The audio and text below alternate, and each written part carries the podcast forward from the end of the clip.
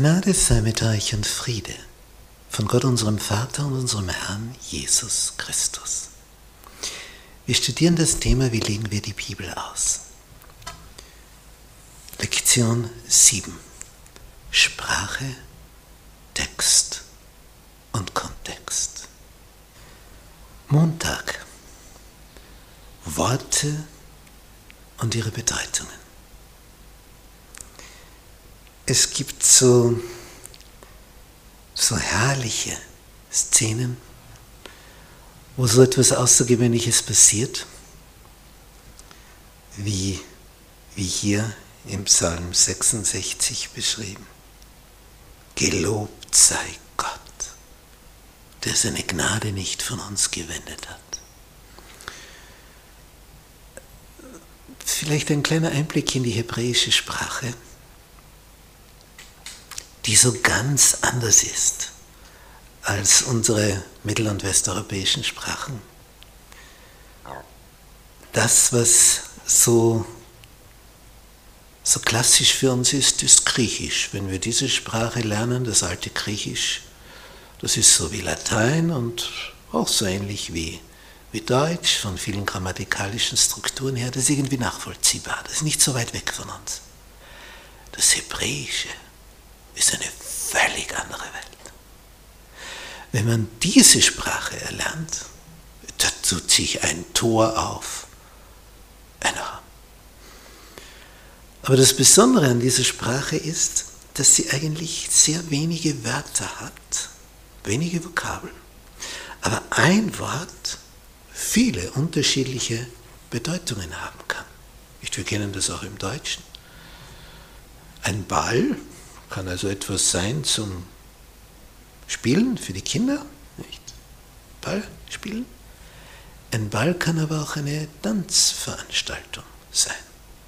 Das sind also zwei völlig unterschiedliche Dinge. Wahrscheinlich kommt das von dem, dass man sich da auch so im Kreis dreht, so wie sich der Ball dreht. auch so ein Spielchen. Aber der Hebräer, der hat im Schnitt nicht nur zwei solche Bedeutungen für ein Wort. Der hat manchmal sechs.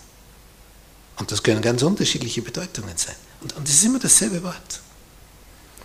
Und erst aus dem Textzusammenhang geht dann hervor, was da gemeint ist. Also wenn du das Wort nur allein wo siehst, das kann vieles bedeuten, wie beim Beispiel von Baal. Erst in einem Satz wird dann klar, ah, das ist das Kinderspielzeug oder eine Tanzveranstaltung. Und so auch hier. Und daher sind manche Texte gar nicht so einfach zu übersetzen. Was hat der Betreffende gemeint? Wir haben manchmal den Vorteil, wie in den Psalmen, dass etwas gesagt wird und es wird wiederholt in anderen Worten und dann weiß man, es muss derselbe Sinn rauskommen. Und das erleichtert dann wieder die Übersetzung. Gnade ist jetzt so ein Begriff, der bei den Hebräern eine ganz besondere Bedeutung hat, weil es ja etwas ist, was du nicht dir verdienen kannst, du kannst dich noch so anstrengen. Es ist Gnade, wenn es dir erwiesen wird.